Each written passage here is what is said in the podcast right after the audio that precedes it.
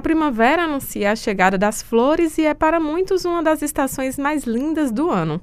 Porém, muita gente sofre com as alergias típicas dessa época por conta do período mais seco e do pólen. Para quem tem rinite alérgica, 30% da população, a estação é sinal de funga-funga e espirros dentro de casa, como destaca o médico otorrinolaringologista Pablo Marambaia. E dentre os alérgenos, ou seja, as substâncias capazes de gerar a crise, né, o pólen da, das flores é, é uma dessas substâncias. Embora aqui em Salvador tenha alguma polinização e tudo, e, e tem pacientes que são sensibilizados e sofrem nessa época, aqui não é o, o pior lugar para isso, porque nossas estações do ano, até pelo clima tropical, elas não são tão bem é, definidas. Os alérgenos mais comuns aqui na nossa, na nossa terra, digamos assim, o que mais causa problema para os pacientes são os alérgenos de dentro do domicílio. Então, a cidade é muito úmida, então o mofo, o ácaro, a poeira doméstica mesmo. No caso de rinite, entre os sintomas principais estão nariz entupido e coriza.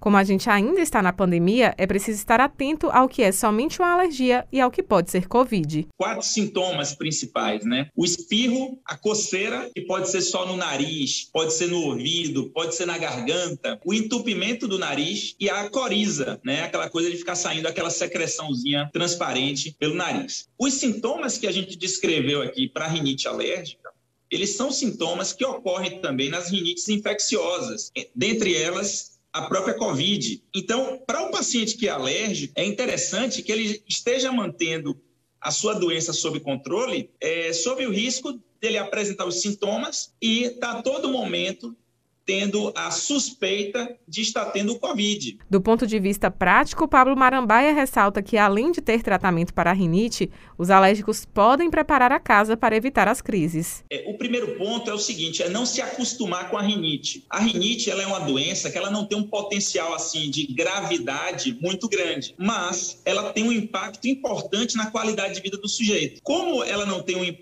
uma gravidade tão grande, é muito comum pacientes que se acostumam com a rinite rinite. Eles falam, ah, não, é minha rinite, e terminam não tratando. Uma das fases importantíssimas do tratamento de qualquer paciente com rinite é o controle do ambiente. Na casa de quem tem rinite alérgica, não deve ter muito. É muitos móveis, muita coisa que acumule ou que possa acumular poeira. Então, é evitar tapetes, cortinas, animal de estimação de pelo. O quarto de quem tem rinite alérgica deve, ao invés de varrer, porque a vassoura bota a poeira em suspensão, a gente deve passar um pano úmido, abrir a, as janelas e portas, arejar a casa. Se você vai fazer alguma tarefa que sabidamente você vai ter contato com algum alérgeno, ou seja, vai, vai fazer uma faxina, usa máscara. Se o quadro alérgico ocorre com frequência, o auxílio de um médico poderá indicar tratamentos para diminuir as crises e aumentar a qualidade de vida do paciente.